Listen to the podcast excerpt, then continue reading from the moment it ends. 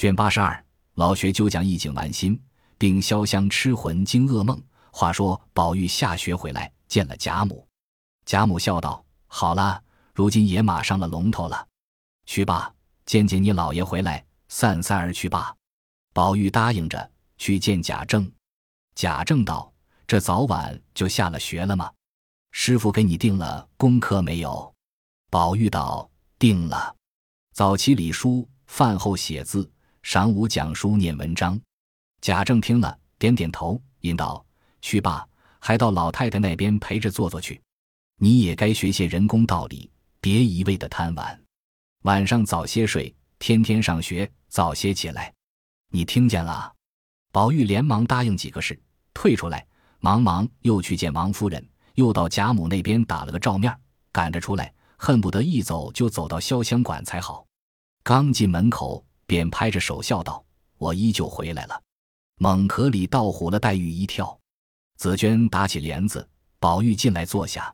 黛玉道：“我恍惚听见你念书去了，这么早就回来了。”宝玉道：“哎呀，了不得！我今儿不是被老爷叫了念书去了吗？心上倒像没有和你们见面的日子了。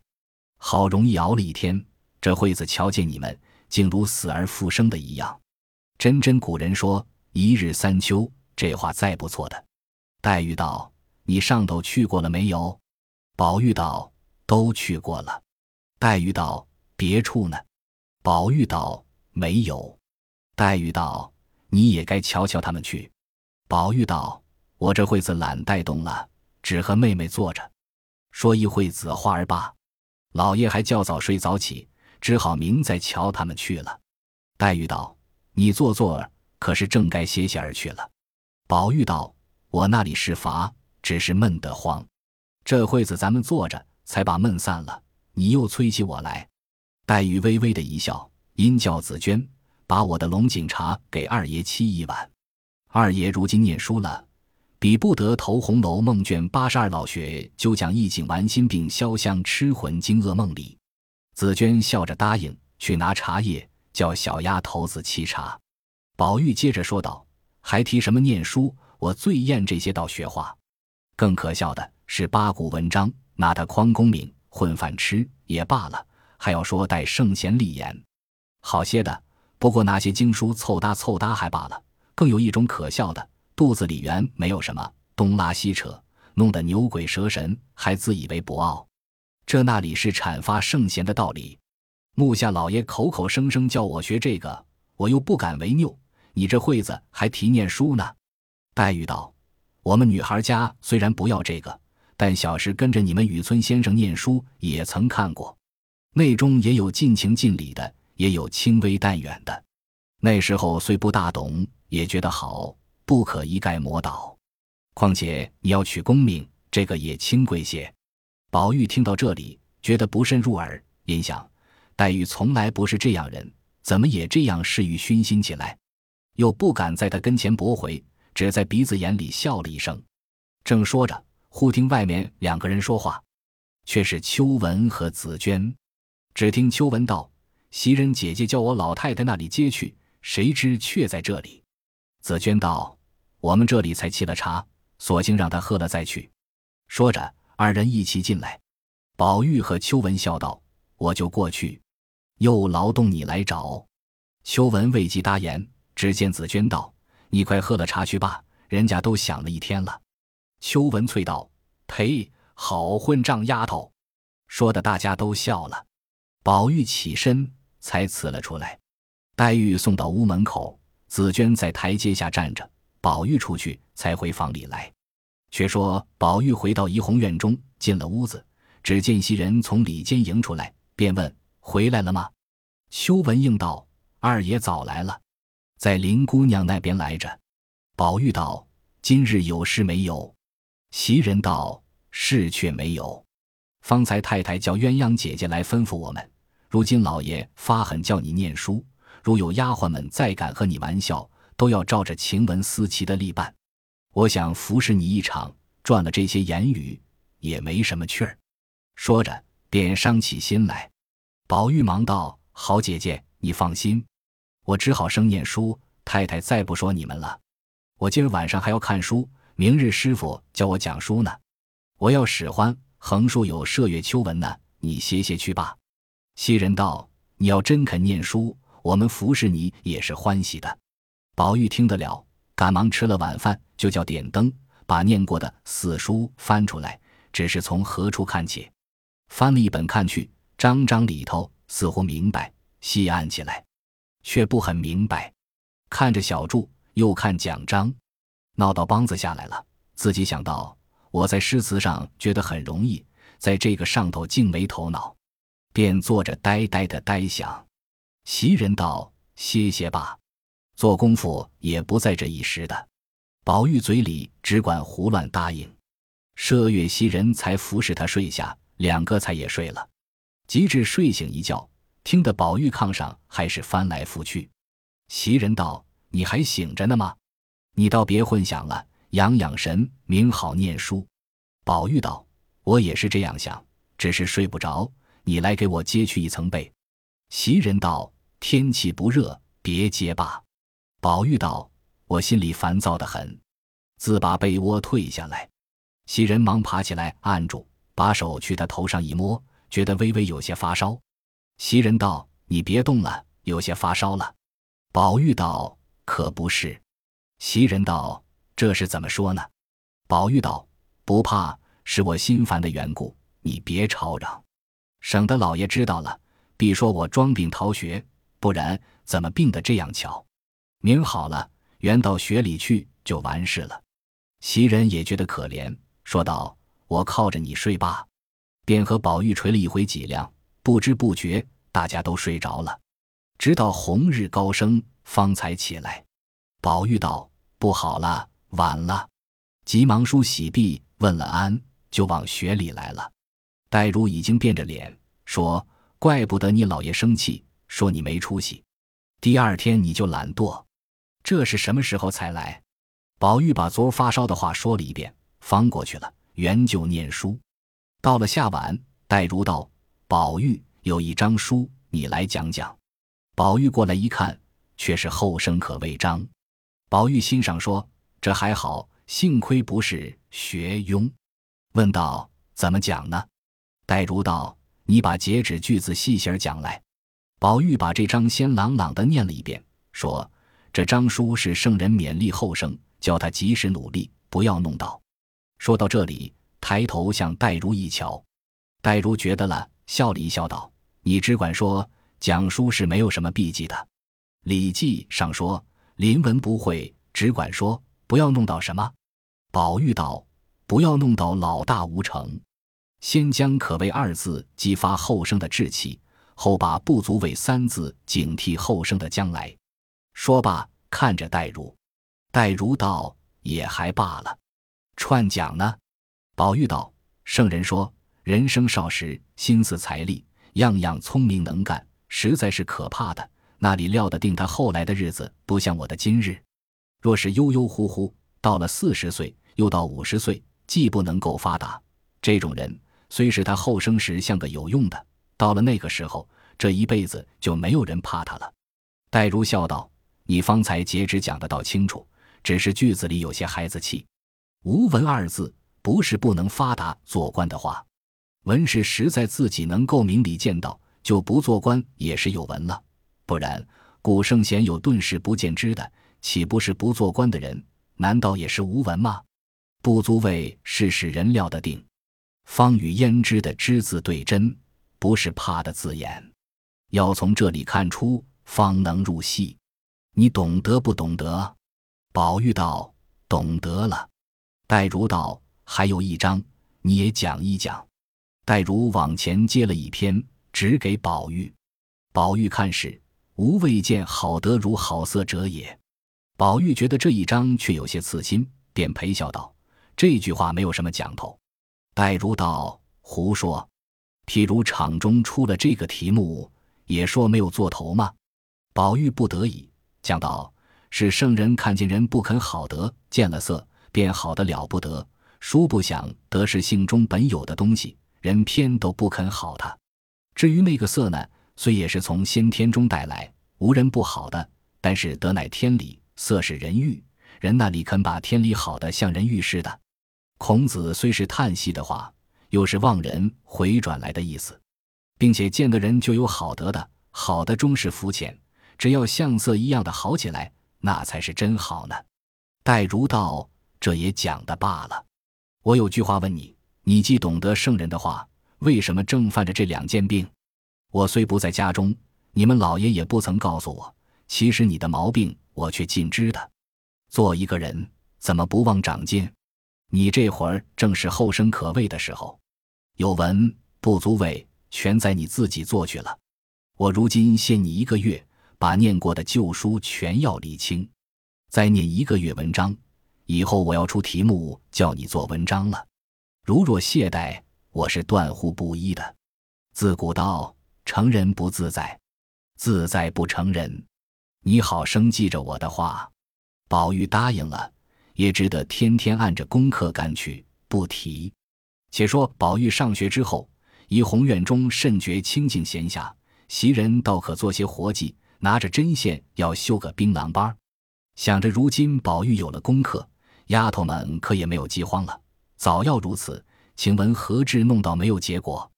兔死狐悲，不觉滴下泪来。忽又想到自己终身本不是宝玉的正配，原是偏房。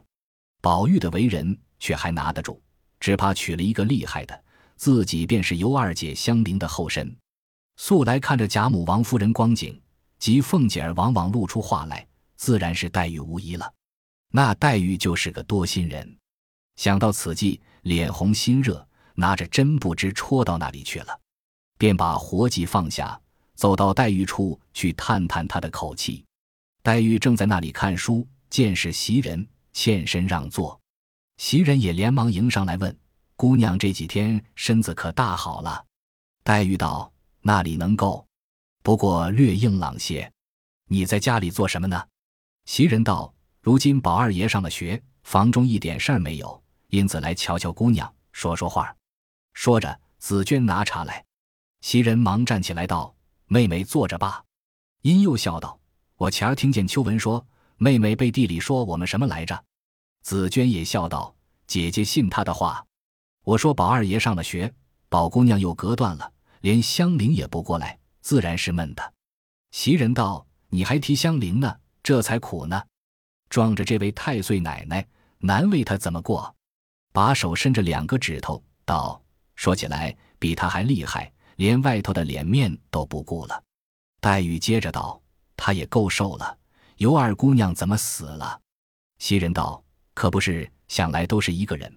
不过名分里头差些，何苦这样读？外面名声也不好听。”黛玉从不闻袭人背地里说人，今听此话有因，便说道：“这也难说。但凡家庭之事，不是东风压了西风，就是西风压了东风。”袭人道：“做了旁边人，心里先怯了，那里倒敢去欺负人呢？”说着。只见一个婆子在院里问道：“这里是林姑娘的屋子吗？那位姐姐在这里呢。”雪雁出来一看，模模糊糊认的是薛姨妈那边的人，便问道：“做什么？”婆子道：“我们姑娘打发来给这里林姑娘送东西的。”雪雁道：“略等等。”雪雁进来回了黛玉，黛玉便叫领她进来。那婆子进来请了安，且不说送什么，只是去着眼消黛玉。看得黛玉脸上倒不好意思起来，因问道：“宝姑娘叫你来送什么？”婆子方笑着回道：“我们姑娘叫给姑娘送了一瓶蜜饯荔枝来。”回头又消见袭人，便问道：“这位姑娘不是宝二爷屋里的花姑娘吗？”袭人笑道：“妈妈怎么认得我？”婆子笑道：“我们只在太太屋里看屋子，不大跟太太姑娘出门，所以姑娘们都不大认得。”姑娘们碰着到我们那边去，我们都模糊记得。说着，将一个瓶递给雪雁，又回头看看黛玉，阴笑着向袭人道：“怨不得我们太太说，这林姑娘和你们宝二爷是一对儿，原来真是天仙似的。”袭人见他说话造次，连忙插道：“妈妈，你乏了，坐坐吃茶吧。”那婆子笑嘻嘻的道：“我们那里忙呢，都张罗秦姑娘的事呢。姑娘还有两瓶荔枝。交给宝二爷送去。说着，颤颤巍巍告辞出去。黛玉虽恼着婆子方才冒撞，但因是宝钗使来的，也不好怎么样她。等她出了屋门，才说一声道：“给你们姑娘倒费心。”那老婆子还只管嘴里咕咕哝哝的说：“这样好模样，除了宝玉，什么人情受得起？”黛玉只装没听见。袭人笑道：“怎么人到了老来就是混说白道的，叫人听着又生气又好笑。”一时雪雁拿过瓶子来给黛玉看，黛玉道。我懒带吃，拿了搁起去罢。又说了一回话，袭人才去了。一时晚妆将卸，黛玉进了套间，猛抬头看见了荔枝瓶，不禁想起日间老婆子的一番混话，甚是刺心。当此黄昏人静，千愁万绪堆上心来，想起自己身子不牢，年纪又大了，看宝玉的光景，心里虽没别人，但是老太太舅母又不见有半点意思。深恨父母在时，何不早定了这头婚姻？又转念一想到，倘若父母在时，别处定了婚姻，怎能够似宝玉这般人才心地？不如此时尚有可图，心内一上一下，辗转缠绵，竟像露炉一般。叹了一回气，掉了几点泪，无情无绪，何以倒下？不知不觉，只见小丫头走来说道：“外面雨村贾老爷请姑娘。”黛玉道：“我虽跟他读过书，却不比男学生，要见我做什么？况且他和舅舅往来，从未提起，我也不便见的。因叫小丫头回复，身上有病，不能出来，与我请安道谢就是了。”小丫头道：“只怕要与姑娘道喜，南京还有人来接。”说着，又见凤姐同行夫人、王夫人、宝钗等都来笑道：“我们一来道喜，二来送行。”黛玉慌道：“你们说什么话？”凤姐道：“你还装什么呆？你难道不知道林姑爷生了湖北的粮道，娶了一位继母，十分合心合意。如今想着你撂在这里不成事体，因托了贾雨村做媒，将你许了你继母的什么亲戚，还说是续弦，所以这人到这里来接你回去。大约一到家中就要过去的，都是你继母做主，怕的是道上没有照应。”还叫你连二哥哥送去，说的黛玉一身冷汗。黛玉又恍惚父亲裹在那里做官的样子，心上急着，应说道：“没有的事，都是凤姐姐混闹。”只见邢夫人向王夫人使个眼色儿，她还不信呢。咱们走吧。黛玉含着泪道：“二位舅母坐坐去。”众人不言语，都冷笑而去。黛玉此时心中干急，又说不出来，哽哽咽咽。恍惚又是和贾母在一处的似的，心中想到此事唯求老太太或还可救，于是两腿跪下去，抱着贾母的腰说道：“老太太救我，我南边是死也不去的。况且有了继母，又不是我的亲娘，我是情愿跟着老太太一块儿的。但见老太太呆着脸笑道：‘这个不干我事。’黛玉哭道：‘老太太，这是什么事呢？’老太太道。”续弦也好，倒多一副妆脸。黛玉哭道：“我若在老太太跟前，绝不使这里分外的闲钱，只求老太太救我。”贾母道：“不中用了，做了女人总是要出嫁的。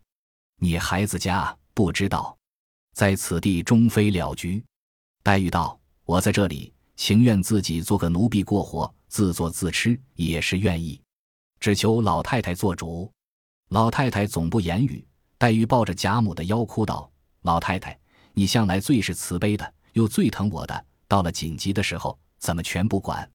不要说我是你的外孙女儿，是隔了一层了。我的娘是你的亲生女儿，看我娘份上，也该护庇些。”说着，撞在怀里痛哭。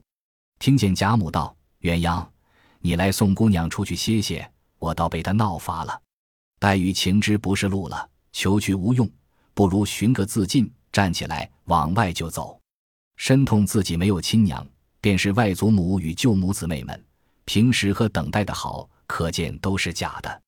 又一想，今日怎么独不见宝玉？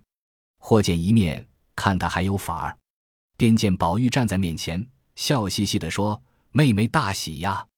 黛玉听了这一句话，越发急了，也顾不得什么了，把宝玉紧紧拉住，说：“好，宝玉。”我今日才知道你是个无情无义的人了。”宝玉道：“我怎么无情无义？你既有了人家，咱们各自干各自的了。”黛玉越听越气，越没了主意，只得拉着宝玉哭道：“好哥哥，你叫我跟了谁去？”宝玉道：“你要不去，就在这里住着。你原是许了我的，所以你才到我们这里来。我待你是怎么样的？你也想想。”黛玉恍惚又像果曾许过宝玉的，心内忽又转悲作喜，问宝玉道：“我是死活打定主意的了，你到底叫我去不去？”宝玉道。我说叫你住下，你不信我的话，你就削削我的心。说着，就拿着一把小刀子往胸口上一划，只见鲜血直流。黛玉吓得魂飞魄散，忙用手握着宝玉的心窝，哭道：“你怎么做出这个事来？你先来杀了我吧！”宝玉道：“不怕，我拿我的心给你瞧。”还把手在划开的地方乱抓。黛玉又颤又哭。又怕人撞破，抱住宝玉痛哭。宝玉道：“不好了，我的心没有了，活不得了。”说着，眼睛往上一翻，咕咚就到了。黛玉拼命放声大哭，只听见紫鹃叫道：“姑娘，姑娘，怎么眼住了？快醒醒，脱了衣服睡吧。”黛玉一翻身，却原来是一场噩梦，喉间犹是哽咽，心上还是乱跳。枕头上已经湿透，肩背身心，但觉冰冷。想了一回，父亲死的久了，与宝玉尚未放定，这是从那里说起？又想梦中光景，无依无靠，再真把宝玉死了，那可怎么样好？一时痛定思痛，神魂俱乱，又哭了一回，便身微微的出了一点汗，扎正起来，把外罩大袄脱了，叫紫娟盖好了被窝，又躺下去。翻来覆去，那里睡得着？只听得外面淅淅飒飒，又像风声，又像雨声。又停了一会子，又听得远远的吆喝声，却是紫娟已在那里睡着，鼻息出入之声。自己扎正着爬起来，围着被坐了一会，觉得窗缝里透进一缕凉风来，吹得汗毛直竖，便又躺下。正要朦胧睡去，听得竹枝上不知有多少家巧的声，啾啾唧唧，叫个不住。那窗上的纸隔着屉子，渐渐的透进清光来。黛玉此时已醒得双眸炯炯，一会儿咳嗽起来，连紫娟都咳嗽醒了。紫娟道：“姑娘，你还没睡着吗？又咳嗽起来了，像是着了风了。这会儿窗户纸发青了，也待好亮起来了。歇歇儿吧，养养神，别尽着想长想短的了。”黛玉道：“我何尝不要睡，只是睡不着。”你睡你的吧，说了又嗽起来。紫娟见黛玉这般光景，心中也自伤感，睡不着了。听见黛玉又嗽，连忙起来捧着弹盒。这时天已亮了。黛玉道：“你不睡了吗？”紫娟笑道：“天都亮了，还睡什么呢？”黛玉道：“既这样，你就把痰盒换了吧。”紫娟答应着，忙出来换了一个痰盒。将手里的这个盒放在桌上，开了套监门出来，仍旧带上门，放下撒花软帘，出来叫邢雪雁。开了屋门，去到那盒子时，只见满盒子痰，痰中好些血腥，唬了紫鹃一跳，不觉失声道：“哎呦，这还了得！”黛玉里面接着问：“是什么？”紫鹃自知失言，连忙改说道：“手里一滑，几乎撂了痰盒子。”黛玉道。不是盒子里的痰有了什么？紫鹃道：“没有什么。”说着这句话时，心中一酸，那眼泪直流下来，声早已差了。黛玉因为喉间有些甜腥，早自疑惑，方才听见紫鹃在外边诧异，这会子又听见紫鹃说话声音带着悲惨的光景，心中觉了八九分，便叫紫鹃进来吧，外头看冷着。紫鹃答应了一声，这一声更比头里凄惨。竟是鼻中酸楚之音，黛玉听了凉了半截。看紫鹃推门进来时，尚拿手帕拭眼。黛玉道：“大清早起，好好的，为什么哭？”紫鹃勉强笑道：“谁哭来？早起起来，眼睛里有些不舒服。姑娘今夜大概比往常醒的时候更大吧？我听见咳嗽了大半夜。”黛玉道：“可不是，越要睡越睡不着。”紫娟道：“姑娘身上不大好，依我说，还得自己开解着些。身子是根本，俗语说的‘留得青山在，依旧有柴烧’。况这里自老太太、太太起，那个不疼姑娘。”只这一句话，又勾起黛玉的梦来，觉得心里一壮，眼中一黑，神色巨变。紫娟连忙端着痰盒，雪雁垂起脊梁，半日才吐出一口痰来。痰中一缕紫血簌簌乱跳，紫娟、雪雁脸都吓黄了，两个旁边守着，黛玉便昏昏躺下。紫娟看着不好，连忙努嘴叫雪雁叫人去。雪雁才出屋门，只见翠缕、翠墨两个人笑嘻嘻的走来。翠缕便道：“林姑娘怎么这早晚还不出门？我们姑娘和三姑娘都在四姑娘屋里讲究四姑娘画的那张园子景呢。”雪雁连忙摆手，翠缕、翠墨二人倒都吓了一跳，说：“这是什么缘故？”雪雁将方才的事一一告诉他二人，二人都吐了吐舌头，说：“这可不是玩的，你们怎么不告诉老太太去？这还了得？你们怎么这么糊涂？”雪雁道：“我这里才要去，你们就来了。”正说着，只听紫娟叫道：“谁在外头说话？”姑娘问呢。三个人连忙一起进来。翠缕、翠墨见黛玉盖着被躺在床上，见了他二人，便说道：“谁告诉你们了？你们这样大惊小怪的。”翠墨道：“我们姑娘和云姑娘才都在四姑娘屋里，讲究四姑娘画的那张园子图，叫我们来请姑娘来。不知姑娘身上又欠安了。”黛玉道：“也不是什么大病，不过觉得身子略软些，躺躺就起来了。”你们回去告诉三姑娘和云姑娘，饭后若无事，倒是请他们来这里坐坐吧。宝二爷没到你们那边去？二人答道：“没有。”翠墨又道：“宝二爷这两天上了学了，老爷天天要查功课，那里还能像从前那么乱跑呢？”黛玉听了，默然不言。二人又略战了一回，都悄悄地退出来了。且说探春、湘云正在惜春那边评论惜春所画大观园图，说这个多一点，那个少一点，这个太疏，那个太密。大家又议着题诗，这人去请黛玉商议。正说着，忽见翠缕、翠墨二人回来，神色匆忙。湘云便先问道：“林姑娘怎么不来？”翠缕道：“林姑娘昨日夜里又犯了病了，咳嗽了一夜。我们听见雪雁说。”吐了一盒子痰血，探春听了，诧异道：“这话真吗？”翠缕道：“怎么不真？”翠墨道：“我们刚才进去去瞧了瞧，颜色不成颜色，说话的气力儿都微了。”湘云道：“不好的这么着，怎么还能说话呢？”探春道：“怎么你这么糊涂？不能说话，不是已经？”说到这里，却咽住了。惜春道：“林姐姐那样一个聪明人。”我看她总有些瞧不破，一点半点都要认起真来。天下事那里有多少真的呢？探春道：“既这么着，咱们都过去看看。倘若病得厉害，咱们好过去告诉大嫂子、回老太太，传大夫进来瞧瞧，也得个主意。”湘云道：“正是这样。”惜春道：“姐姐们先去，我回来再过去。”于是探春、湘云扶了小丫头，都到潇湘馆来。进入房中，黛玉见他二人，不免又伤心起来。因又转念想起梦中，连老太太尚且如此，何况他们？况且我不请他们，他们还不来呢。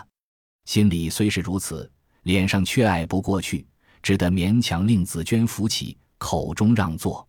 探春、湘云都坐在床沿上，一头一个看了黛玉这般光景，也自伤感。探春便道。姐姐怎么身上又不舒服了？